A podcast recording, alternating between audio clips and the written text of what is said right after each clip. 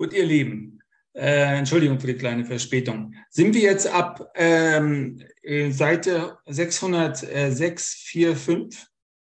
Äh, vierter Abschnitt, ist das korrekt?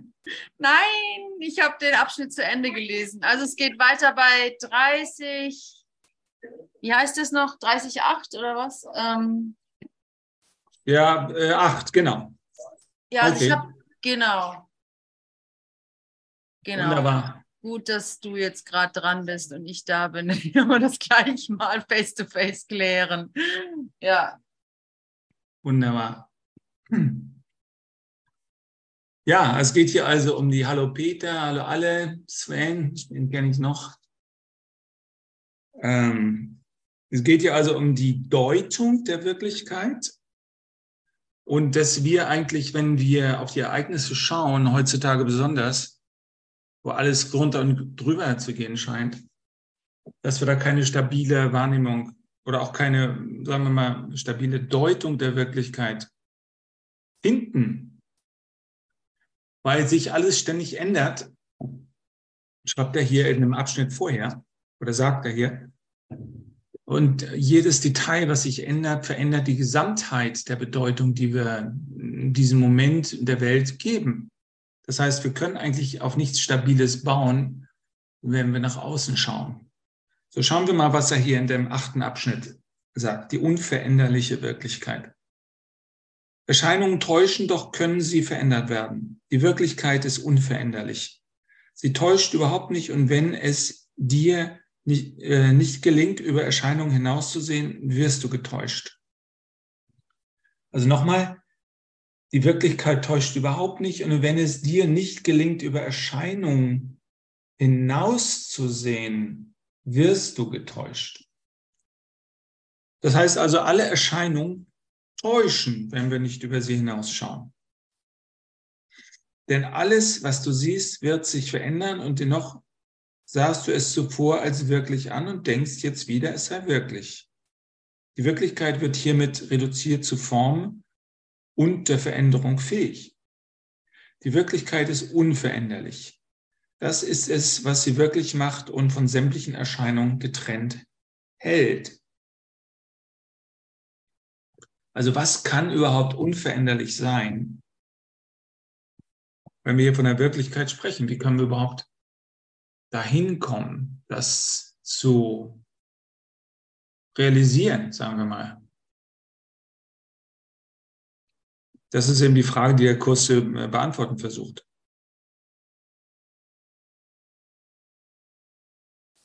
Die Wirklichkeit ist unveränderlich. Das ist es, was sie wirklich macht und von sämtlichen Erscheinungen getrennt hält. Sie muss alle Formen transzendieren, um sie selbst zu sein. Alle Formen transzendieren. Was heißt denn das? Sie kann sich nicht verändern. Was heißt denn bitte, wenn man eine Form transzendiert? Also vor allen Dingen kann die Wirklichkeit natürlich dann nicht begrenzt sein, wenn sie eine Form transzendiert. Und wenn sie nicht begrenzt ist, dann heißt es auch, dass es nur eine einzige Wirklichkeit geben kann. Das ist das gleiche wie Paulus, wenn ich immer wieder sage, wir leben, wir leben und weben in Gott das bedeutet natürlich, dass es dann nur eines geben kann. Äh, wenn Gott nicht begrenzt ist, wie wir lange ja irgendwie dachten als Kinder oder auch als Gläubige, die an einen äußeren beobachtenden, urteilenden Gott glaubten. Gott muss begrenzt sein, wenn er objektiv ist. Wenn er aber nicht objektiv ist, muss er subjektiv sein. Wenn Gott überall ist, wenn er also unbegrenzt ist, leben wir nicht nur in ihm, sondern wir müssen auch sein Ich bin nehmen, benutzen sozusagen, wenn wir überhaupt denken wollen, wenn wir sein wollen, wenn wir träumen, dann sagen wir, wenn wir diese Welt träumen, ja, was wir tun. Wir können, wir haben nur den Geist Gottes zur Verfügung, weil Gott unendlich ist. Und so ist das eben auch hier mit der Wirklichkeit, das ein bisschen neutraler gesagt ist. Wenn die Wirklichkeit die Formen transzendiert, was sie muss, um sie selbst zu bleiben, dann kann es keine andere Wirklichkeit geben, sondern nur eine. Das heißt also, die Wirklichkeit zu erkennen heißt, das eine zu erkennen und das heißt auch, dich selbst zu erkennen, weil da eben kein Raum für ein zweites ist. Also wenn du denkst, okay, ich will das Geheimnis des Universums ergründen, ich will Erleuchtung finden, dann geht es eigentlich immer nur darum, was du eigentlich bist. Wenn du diesen Begriff des Ich bin verstehen könntest ohne Begrenzung, ja. Denn normalerweise sind wir daran geeicht und gewöhnt, von uns selbst als etwas Begrenztes zu denken, weil wir glauben, nur so macht es Sinn. Sonst würde ja unsere Substanz sich in der Unendlichkeit verlieren, wenn wir unsere eigene Begrenzung transzendieren und sagen, okay, was auch immer ich bin, das, ich, kenne, ich finde da keine Außengrenze von dem, was ich bin.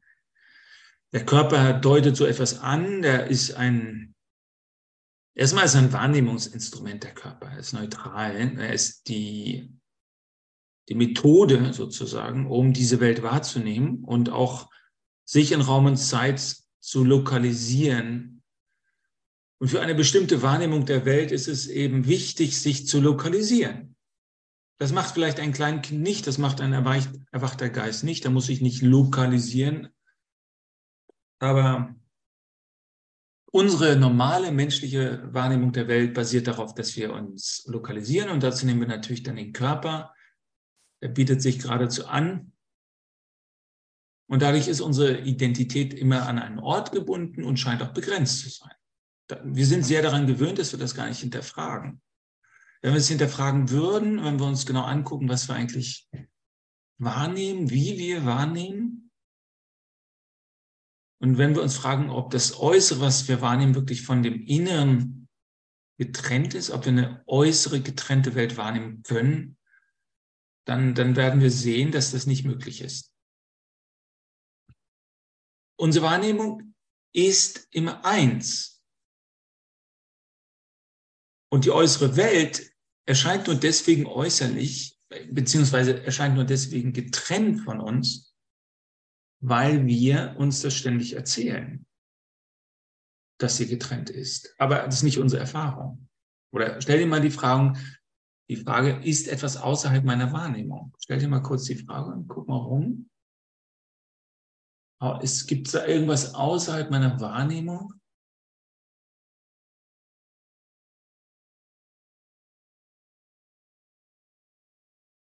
Du wirst feststellen, wenn du ehrlich bist, dass es nicht möglich ist. Wahrnehmung heißt Geist, Wahrnehmung heißt Wirklichkeit, da ist nur Geist. Welche Sinn, welchen Sinn macht eigentlich die Wahrnehmung der Welt, wenn es nichts Begrenztes gibt, wenn es nichts Getrenntes gibt und damit keine Vielheit? Dann kann es nur einen Ausdruck der Unendlichkeit geben in der Form. Das ist vielleicht das Einzige, was man daran sehen kann. Dass du das bist,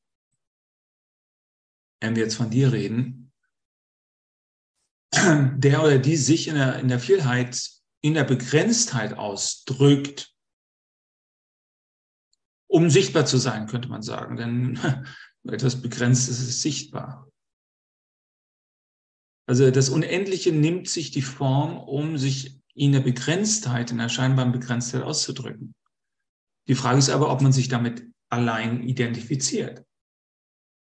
Oder ob es nicht besser wäre, das ähm, zu transzendieren, wie er hier sagt, und äh, in der Freiheit äh, zu leben, gleichzeitig, solange man auch hier ist. Der Körper braucht nicht die Begrenztheit deines Geistes, um zu funktionieren. Du brauchst keine Begrenztheit, um zu funktionieren.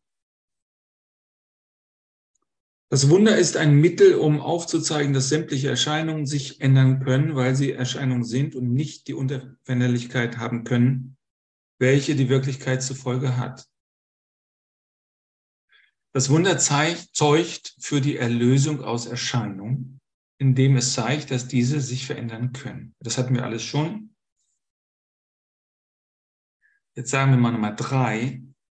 Was sonst ist die Versuchung, als ein Wunsch Illusionen zur Wirklichkeit zu machen? Sie scheint nicht der Wunsch zu sein, dass keine Wirklichkeit sei. Doch ist sie eine Behauptung, einige Formen von Götzen hätten eine mächtigere Anziehungskraft, die es schwer macht, ihnen zu widerstehen, als diejenigen, von denen du nicht möchtest, dass sie Wirklichkeit haben. So ist Versuchung denn nichts anderes als dies, ein Gebet, das Wunder möge manche Räume nicht berühren, sondern ihre Unwirklichkeit verschleiert halten und ihnen stattdessen Wirklichkeit verleihen. Der Himmel gibt keine Antwort auf das Gebet, noch kann ein Wunder dir gegeben werden, um Erscheinungen zu heilen, die du nicht magst. Du kannst, du hast Grenzen aufgestellt. Worum du bittest, das wird dir gegeben, aber nicht von Gott, sondern der keine Grenzen kennt. Du hast dich selbst begrenzt.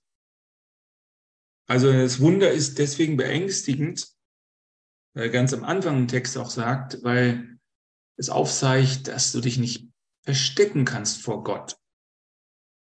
Also wenn es ein Wunder gibt, dann weiß Gott, wo du bist. Und dann musst du dich eigentlich mit der Frage auseinandersetzen, wer bin ich eigentlich in der Gegenwart äh, Gottes oder wer bin ich in der Gegenwart totaler Liebe? Das ist unsere Urangst, dass wir der Liebe nicht gerecht werden können, weil wir unbewusst ja doch wissen, dass wir einiges, einigen Mist, wie sagt man, am, im Stecken haben, dass wir einiges unter den Teppich gekehrt haben. Und dass die Persona, die wir hier zeigen, Persona des Spirituellen, was weiß auch, auch immer, dass das nicht die ganze Wahrheit ist. Da ist einiges, was wir an uns nicht mögen und was wir uns und anderen nicht vergeben haben. So, wer sind wir dann, wenn die Liebe auftaucht? Was ist, wenn wir ein, Lieb, äh, ein Wunder bitten und alles vergeht im Licht? Ja, was, wie fühlen wir uns denn dann?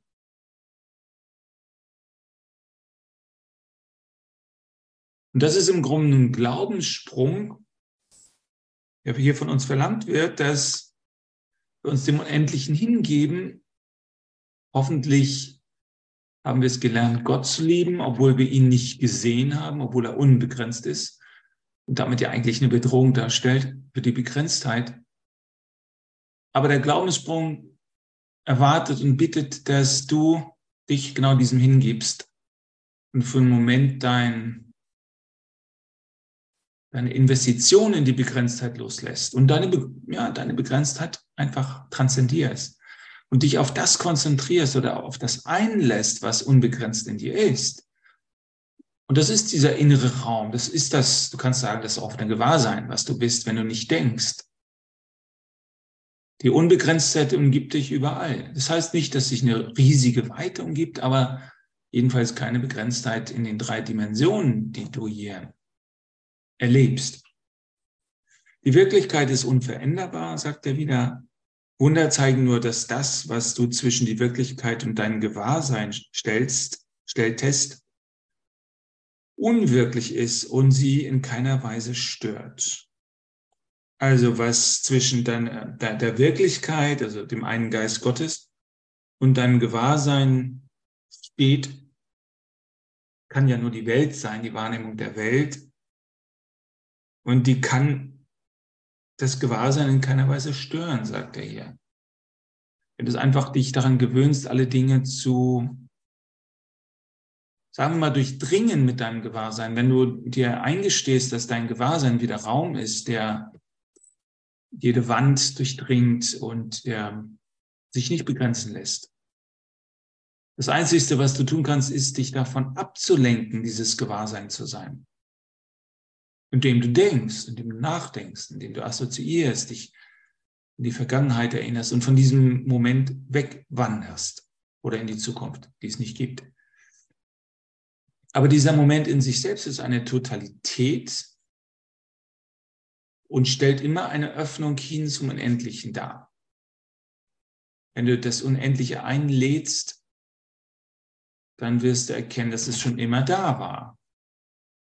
Also im Grunde müssen wir auch nichts einladen. Es ist nur eine Geste der Liebe und der, der Gastfreundschaft, wenn wir Gott zu uns einladen. Aber in Wirklichkeit müssen wir nur aufhören, uns abzulenken von Gott oder von Gottes Gegenwart. Also in einem Moment der Stille zu ertragen und das Sein, könnte man sagen, zu ertragen in diesem Moment. ohne Ablenkung. Und das kann für einen Moment ungemütlich werden oder zumindest jenseits unserer Komfortzone. Es kann sein, dass Energien in unseren Körper hinein sickern, die wir bisher draußen gehalten haben. Und wenn wir das tun, dann legen diese Energien des Lichts ähm, unsere Blockaden offen, die wir vielleicht immer noch vor dem Licht verborgen hielten. Aber das ist, ein, ist der Prozess der Heilung. Das Natürliche, das Licht, die Natur, könnte man auch sagen, strebt immer nach Harmonie. Das heißt, alles, was in dir blockiert ist, wird aufgelöst wenn du das Licht einlässt, auch in deinen Körper. Ich glaube an die Transformation des Körpers, was der Kurs irgendwo ver verleugnet hat. Nein, ich denke, die Transformation ist ganz wichtig. Die ist Teil deiner, deines Erwachens. Und das Licht in den Körper einzulassen, ist ganz wichtig. Damit der Körper sich letztlich als offener Raum erfährt, damit du ihn als offenen Raum erfährst, wo es keine Trennung zwischen innen und außen mehr gibt. Und Gesundheit hat ja damit auch zu tun, dass du ähm, alle Knoten auflösen lässt für dich. Das heißt, dass im Moment deine Reibung erlebst. Wenn das, was lange abgekapselt war, jetzt dem Licht ausgesetzt wird und sich dann langsam öffnet und auflöst, aber eben auch das, was versteckt war, hochkommen lässt und Licht übergibt, sowohl emotional wie auch körperlich oder auch gedanklich. Auch Erinnerungen mögen hochkommen.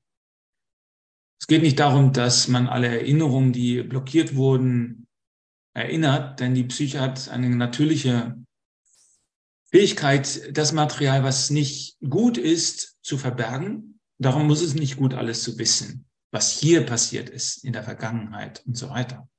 Das Entscheidende ist, dass wir uns an Gott erinnern. Und dass wir die Fähigkeit haben, äh, und wenn wir uns begegnen als Brüder, Schwestern, ganz da zu sein. Das, darum geht es eigentlich. Und ähm, dann kann es zum heiligen Moment kommen. Aber eben dann muss ich meine Schatten vorher mal angeschaut haben. Wenn ich das nicht getan habe, wenn ich die Schatten immer noch rumschleppe, weil ich mich vielleicht zu schnell mit dem Licht identifiziert habe oder dem Licht zugewandt habe, dass ich mich mit Dunkelheit gar nicht mehr, gar keine Zeit mehr hatte, mich mit dem mit Dunkelheit zu beschäftigen, dann wird das immer im Wege stehen, wenn ich mit jemandem rede. Wenn ich in der Gegenwart von etwas Lebendigem bin oder in der Gegenwart Gottes. Also Dunkelheit, Schatten und diese Dinge brauchen wir nicht mehr. Der Kurs verwendet viele Worte, um uns einzuladen, in diesem Moment ohne alles dazustehen. Also dieses ganze dicke Buch ist eigentlich nur geschrieben, um zu zeigen, du brauchst keine Worte mehr. Du, die Stille dieses Momentes, die dann aufscheint, wenn du alles andere loslässt, was du mitgeschleppt hast, dann, dann hast du deinen Teil getan. Dann äh, braucht Gott nur noch den letzten Schritt zu tun. Also alle Gedankenmuster, alle Gefühle, die immer wieder kommen, das sind alles unvergebene Dinge eigentlich, in die du eine Investition noch äh, gehabt hast. Also Investition heißt, du hast dich darüber identifiziert, ein Opfer der Vergangenheit zu sein. Oder ein, ein positiver, ein, ein, jemand, der die Vergangenheit benutzt hat, um viel zu lernen, was du jetzt in die Gegenwart bringst. Dein angesammeltes Wissen oder Fähigkeiten, die du gelernt hast.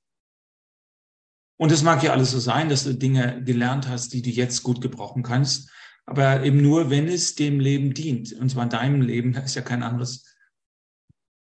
Oder besser gesagt, der Liebe, was der ein, ein, ein und dasselbe mit der Wirklichkeit ist. Eine Liebe, die keine Grenzen hat. Eine Liebe, die daraus lebt, sich immer nur ganz vorzugeben. Das ist also deine Aufgabe hier eigentlich in dieser Lebenszeit, in allen anderen Lebenszeiten, das zu lernen, dich ganz wegzugeben, damit da nichts mehr ist. Kein Container von Resten, die du zurückhältst, die du dann ins nächste Leben schleppst. Meine, du willst alles weggeben, einfach nur dadurch, dass du präsent bist. Also deine Präsenz ist eigentlich das größte Geschenk, was du jemand anderen geben kannst. Dass du da bist, weil wenn du da bist, ohne dich selbst gleich wieder voll zu schütten mit Urteilen und so weiter, wenn du einfach nur da bist, ohne etwas zu tun und ohne ähm, irgendwas zu deuten, einfach dich zur Verfügung stellst dem Leben, dann kannst du dem Leben dienen, dann kannst du sozusagen Gott dienen. Gott ist immer, stellen wir uns immer vor, als eine dritte Kraft. Aber das mag vielleicht ein Fehler sein. Vielleicht ist da schon alles von Gott dann da. Das muss jeder selbst entscheiden. Wenn du dich total zur Verfügung stellst, dann leuchtet Gott hervor. Das ist das zur Seite treten, das letztendliche Opfer eines menschlichen Wesens, das sich durch einen Gedankenprozess in so eine kausale Schleife reingedacht hat und damit eine begrenzte Identität vortäuscht vor sich selbst. Aber dahinter ist nach wie vor diese Weite des Geistes, wo Jesus sagt, die, die aus dem Geist geboren sind, die sind wie der Wind. Du kennst ihre Herkunft nicht und du weißt nicht, wohin der Wind weht. Also diese Weite des Geistes zuzulassen und nicht als etwas Tödliches, Gefährliches zu bekämpfen. Darum geht es eigentlich. Also unsere gesamte westliche Kultur basiert darauf, uns davon abzulenken. Lehre gilt als das letztendliche, also die letztendliche Gefahr für uns. Weil die Wirklichkeit sich nicht verändert, ist schon ein Wunder da, um alle Dinge, die sich ändern, zu heilen und sie dir so anzubieten, dass du sie in einer glücklichen Form sehen mögest, der Angst entledigt. Also du darfst nach wie vor Dinge sehen, und zwar in einer glücklichen Form, aber ohne Angst. Es wird dir gegeben sein, auf deinen Bruder so zu schauen, doch nicht, solange du es in bestimmter Hinsicht anders machen möchtest. Denn das bedeutet, dass du nicht willst, dass er geheilt und ganz sei. Also wenn er ganz ist, muss er Teil von dir sein. Ganz ist total Ganzheit. Ganzheit heißt, eins mit dem Universum zu sein. Der Christus in ihm ist vollkommen. Es ist das, worauf, ist es das, worauf du schauen möchtest. Dann lass keine Träume da sein über ihn, die du lieber als dies sehen möchtest. Dann wirst du den Christus in ihm sehen, weil du ihn zu dir hast kommen lassen.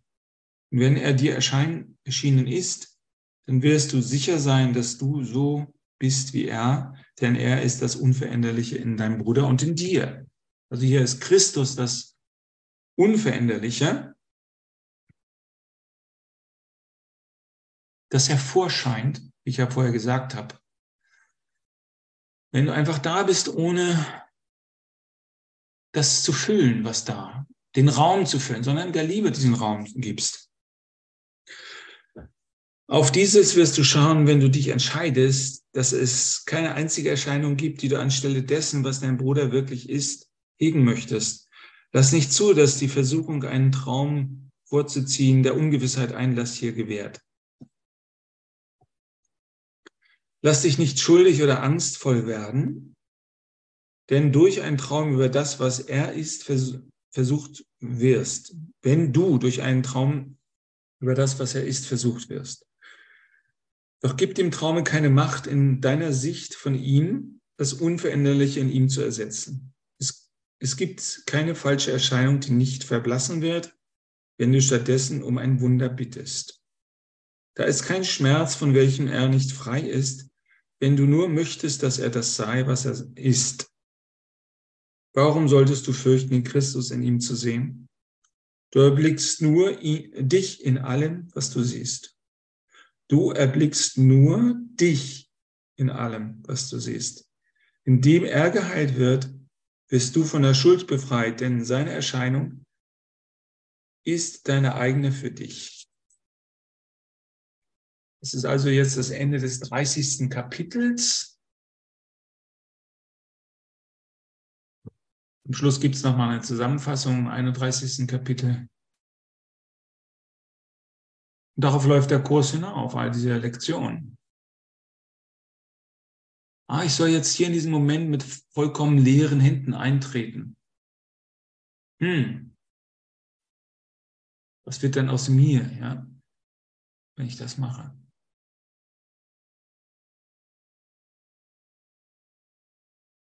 Versuchen wir es mal einfach. Ich nehme mal meine Decke hier, es wird gerade ein bisschen kalt.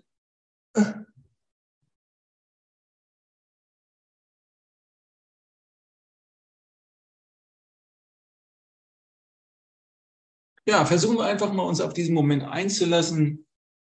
Es muss kein Label haben. Da haben wir einmal, wir teilen alle Dinge in Kategorien. Das ist eine Meditation, das ist ein Gebet, das ist eine Lesung und so weiter und so fort.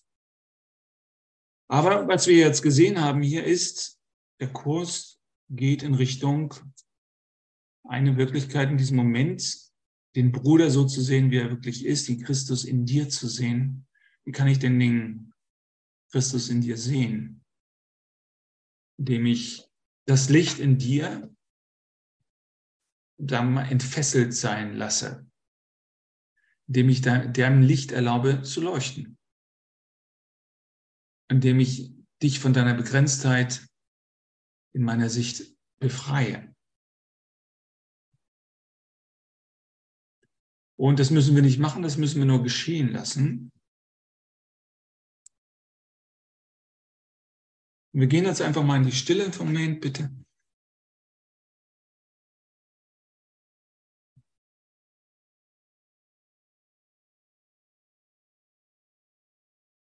Und lassen uns mal hier ganz auf diesen Moment ein.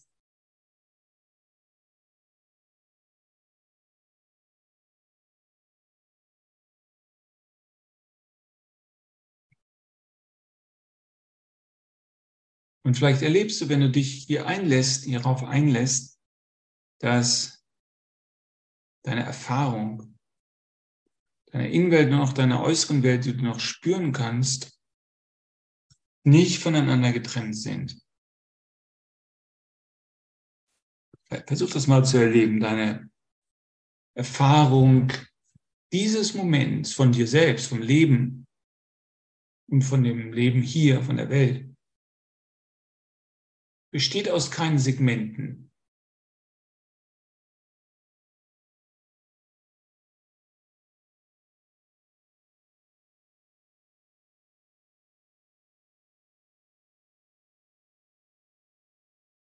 Hier ist nur eine Erfahrung.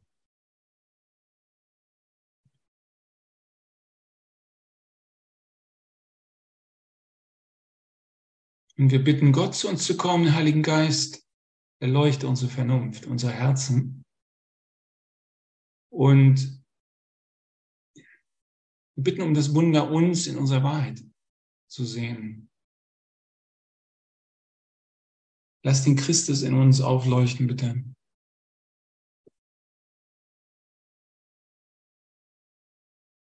Und viel mehr brauchen können wir gar nicht tun, als jetzt hier zu sein, ich mit dir und diesen Raum zu spüren, den wir hier als Eingeist miteinander teilen.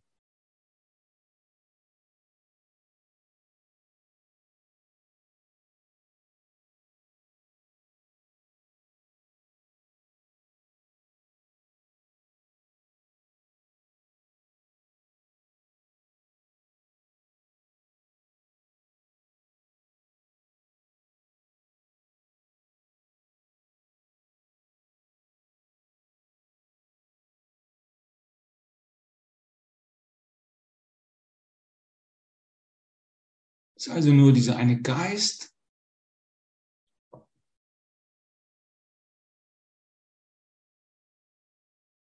durchdringt alles, dieser Geist durchdringt alle Dinge. Da gibt es keine Außengrenze, keine Wände für ihn. Er ist viel größer als diese kleine Welt. Aber nicht größer als du.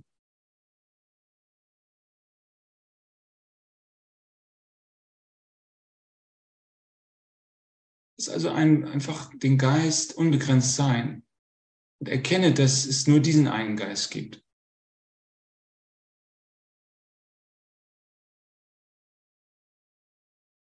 Und versuche auch ein Gefühl dazu für bekommen, wer dieser Geist ist.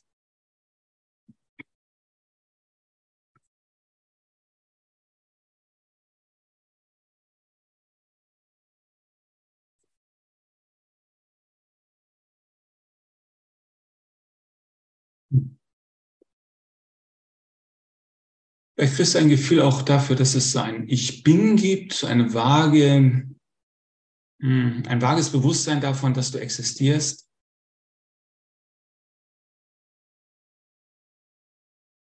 Ein vages Bewusstsein von deiner Bewusstheit. Das ist das Gefühl, dass du bewusst bist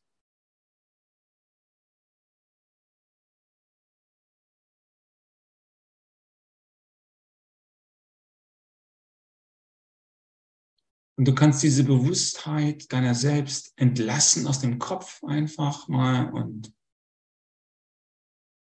den Glauben einfach mal loslassen, transzendieren, dass dieses Bewusstsein gebunden sei an einen Ort oder begrenzt darauf. Einfach nur mal da sein, deiner Freiheit,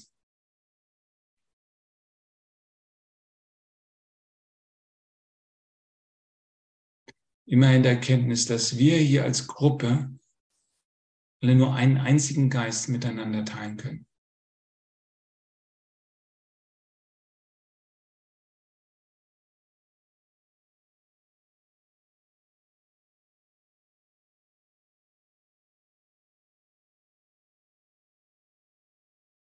brauchst dich durch nichts begrenzen lassen, auch den Körper nicht.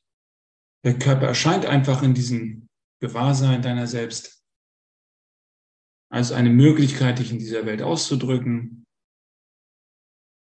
Du musst nicht auf eine bestimmte Art und Weise auf ihn reagieren, ihn verleugnen oder ihn verehren.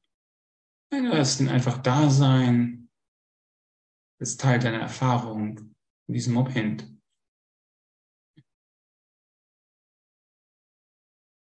Du musst ihn in die Ganzheit mit einschließen, wenn du die Ganzheit erleben willst. Es gibt nichts außerhalb dieser Ganzheit. Und jeder Schatten, der noch nicht gesehen werden will, ist auch schon Teil dieser Ganzheit. Und erst wenn er dem Licht überantwortet wird, wird er wieder offenbar als ein Kind Gottes. Und das tun wir jetzt. Wir vergeben, wir bitten um Vergebung für alle Dinge, die wir gesehen haben heute im Außen, im Innen und im Frühjahr bis zu diesem Moment. Über unsere vielen Leben vielleicht, in dieser und anderen Welten. Wir bitten um Vergebung für all das, dass wir all das loslassen können. Wir übergeben dir, Heiliger Geist, all unsere Schuld, unsere Fehler, unsere Urteile unsere Begrenztheit, alle unsere Momente, in denen wir nicht genug, nicht vollkommen geliebt haben. Oder in denen wir gar nicht geliebt haben, wie wir es hätten tun sollen. Wir übergeben dir unsere Begrenztheit. Wir bitten darum, dass du uns wahre Natur unseres Geistes als Kinder Gottes offenbarst.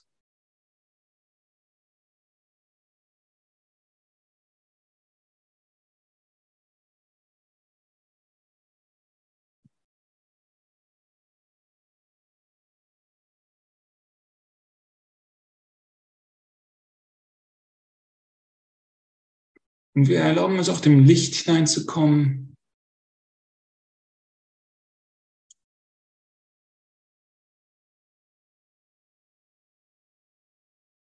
Zu uns zu sprechen in der Stille, die wir innerlich immer behalten können. Können in uns einen Tempel errichten, in der Gott sein Zuhause findet.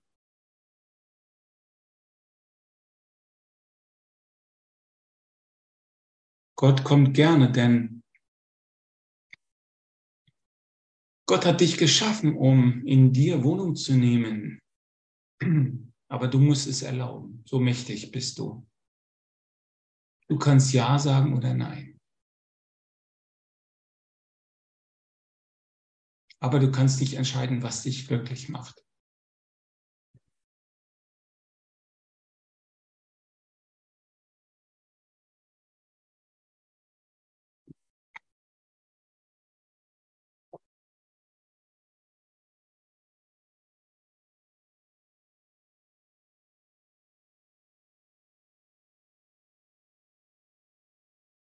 Und das Gute ist, wenn du hier auftauchst in diesem Moment, durch eine offene Präsenz der liebevollen Geste hin zu Gott, dann musst du nichts mehr entscheiden.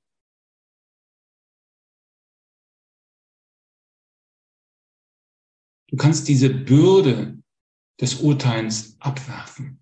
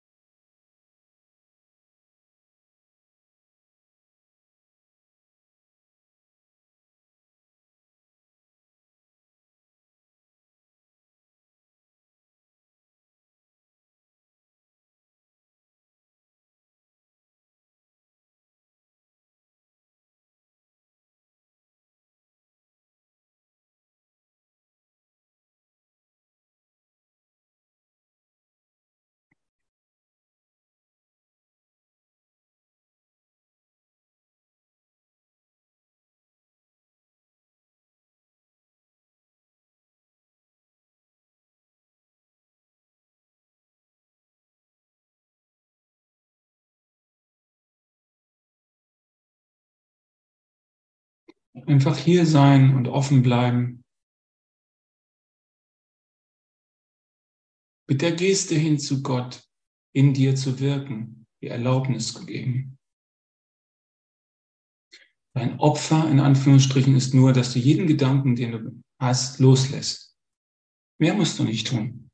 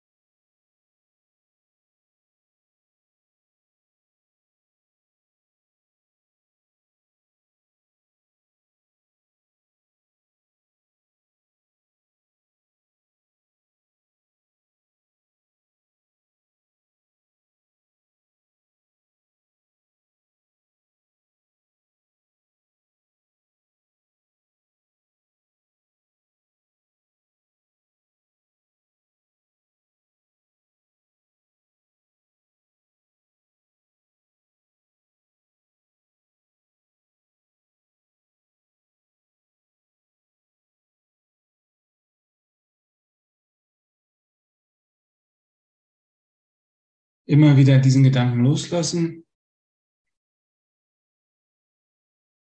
sich auf Gott ausrichten.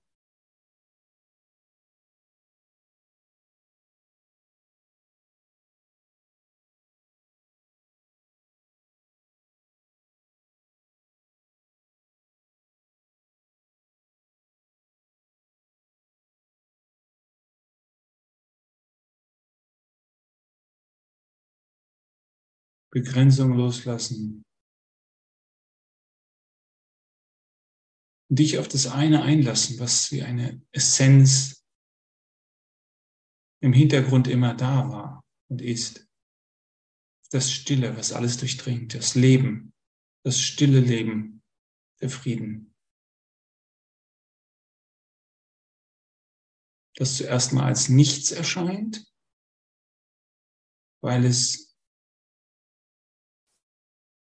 nicht die sagen wir, brennenden äh, Eindrücke dieser Welt enthält, sondern weil es da drunter liegt, wie das Meer, was in der Tiefe still ist, während an der Oberfläche doch das Meer schäumt.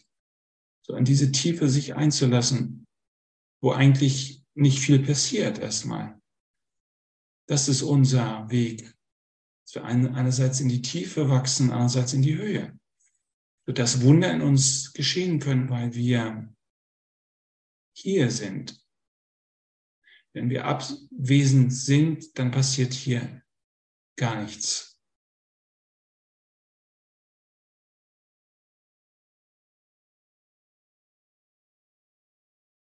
Wunder ist eigentlich nichts anderes, als dass das, was der Wirklichkeit sich entgegengestellt hat, weggenommen wird.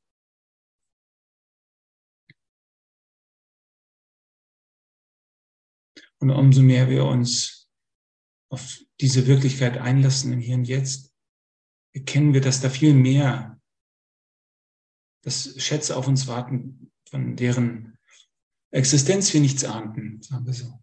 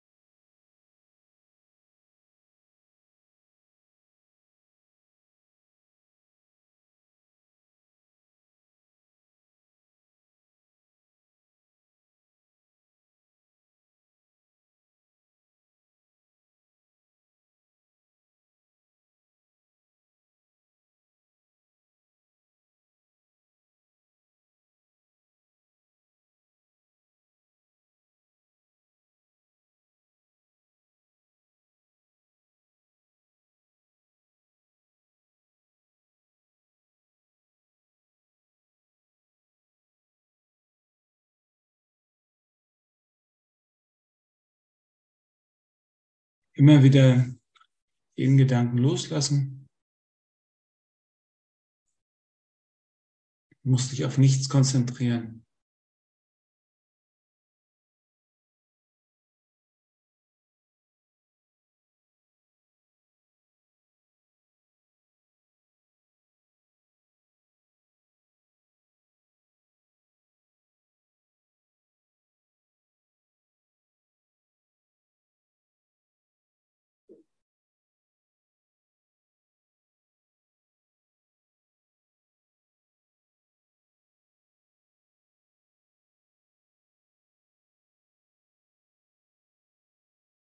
Ich nichts entgegenstellen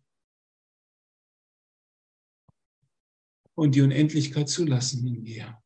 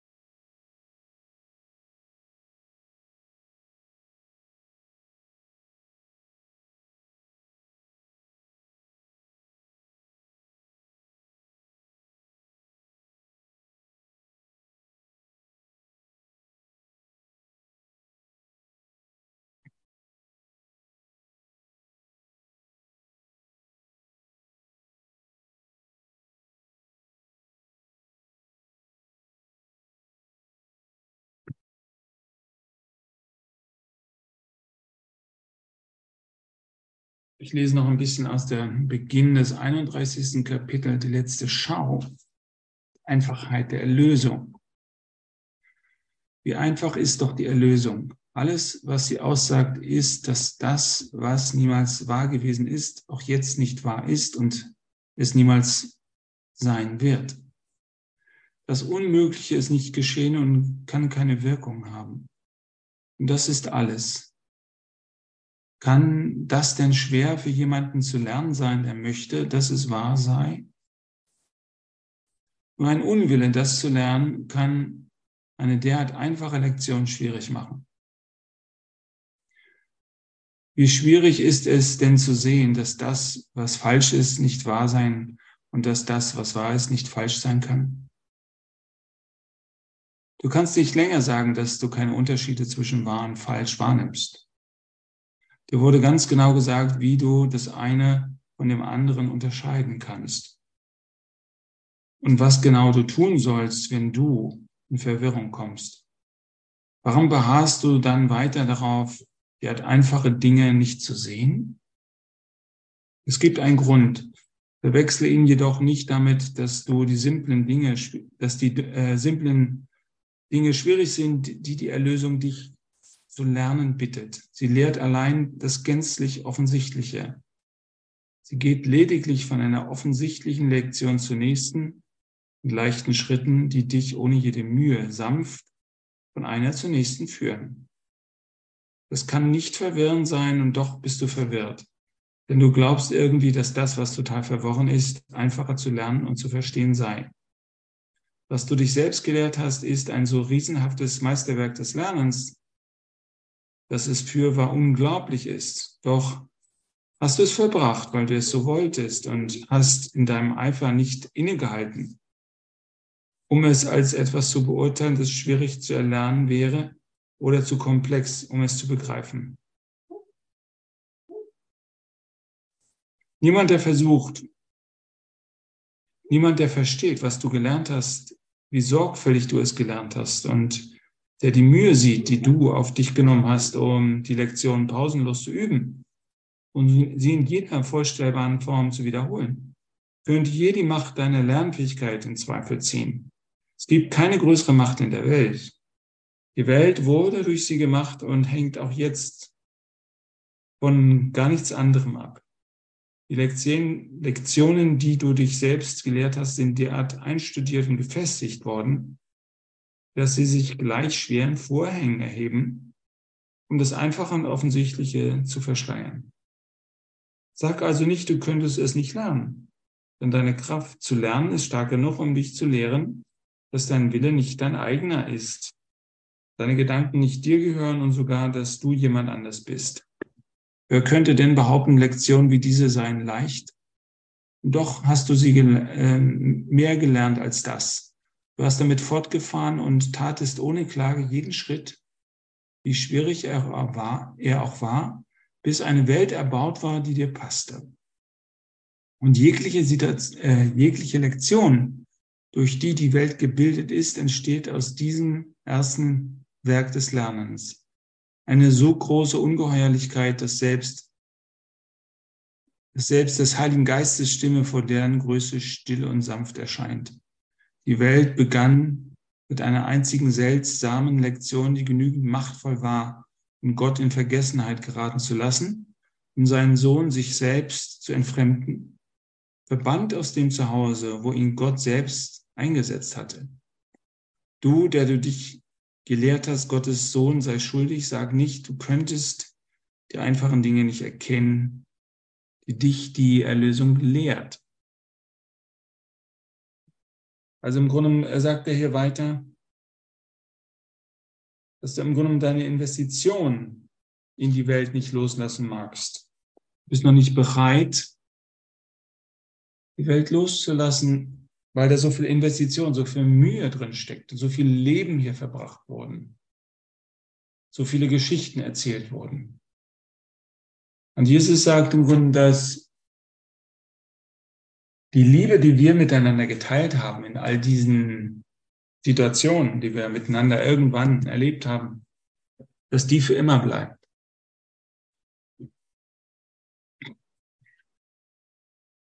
Das heißt, wenn jetzt die Zeit ist, Adieu zu sagen,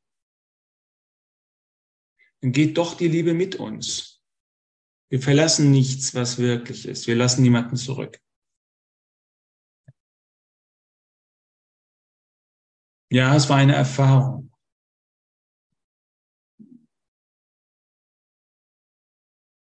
Aber es gibt andere Erfahrungen, die leichter sind als diese, angenehmer, liebevoller sind als diese. Wir müssen nicht hier sein. Also einfach diese Geste des Loslassens. Ich lasse die Welt los, ich sehe. Das können wir praktizieren über den ganzen Tag hin und wieder, wenn wir daran denken.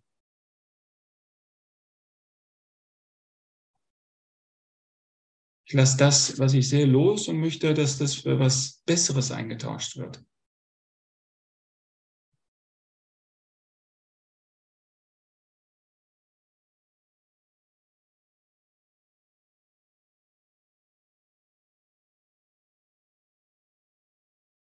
Lass es jetzt mal genug sein.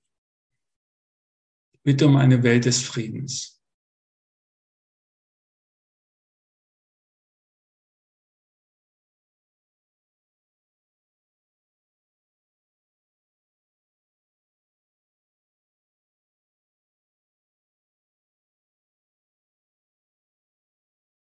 Ich lasse das Alte los.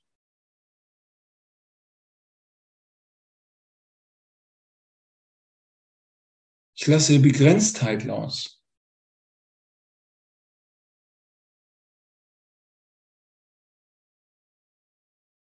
Das heißt auch, dass ich das loslasse, was, von dem ich dachte, ich sei das.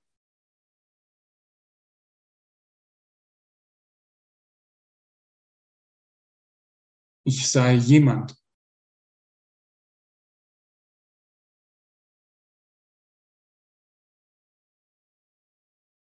Versuche einfach niemand zu sein, damit der Geist Gottes in dir wohnen kann.